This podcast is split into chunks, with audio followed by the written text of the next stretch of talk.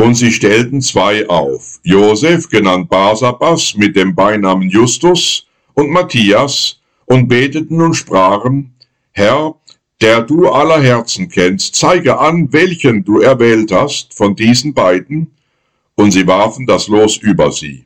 Apostelgeschichte 1, die Verse 23 und 24 sowie 26a. In unserem Land ist jeder Verein verpflichtet, sich eine Satzung zu geben, die notariell beglaubigt sein muss und dem Amtsgericht vorzulegen ist. Das hat sich als gut und sinnvoll erwiesen, weil auf diese Weise eine gute und gerechte Ordnung gewährleistet werden kann. Auch in einer Kirchengemeinde gibt es Dinge, die juristisch korrekt geregelt sein wollen. Das dient der guten Ordnung und will Streit vermeiden helfen. Gilt das jedoch auch für den Fall, dass Männern und Frauen ein kirchliches Amt anvertraut wird, soll jemand in ein Bischofs- oder Pfarramt oder in das Amt einer Diakonin oder eines Diakons gewählt und doch lieber berufen werden? Nach Christi Himmelfahrt mussten die Apostel darüber befinden, wer die Nachfolge von Judas antreten solle. Judas hatte Jesus verraten, so durfte er nicht mehr zum Kreis der Apostel gehören. Zwei Männer wurden nun dazu ausgewählt, Josef, genannt Barsabas, und Matthias, dessen Gedenktag wir heute begehen.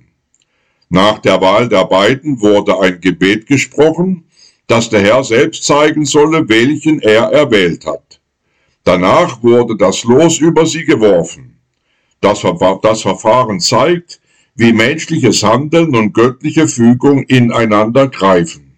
Beides hat sein Recht. Die Kriterien, die wir an die Kandidatinnen und Kandidaten stellen und die Bitte um die Leitung durch den Heiligen Geist. Gut kommt dies in dem in der Apostelgeschichte überlieferten Gebet zum Ausdruck, Herr, der du aller Herzen kennst, zeig an, welchen du erwählt hast.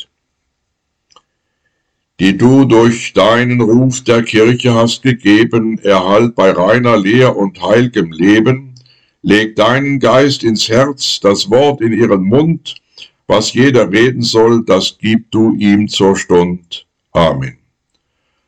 Andacht verfasst von Ernst Martin Kittelmann.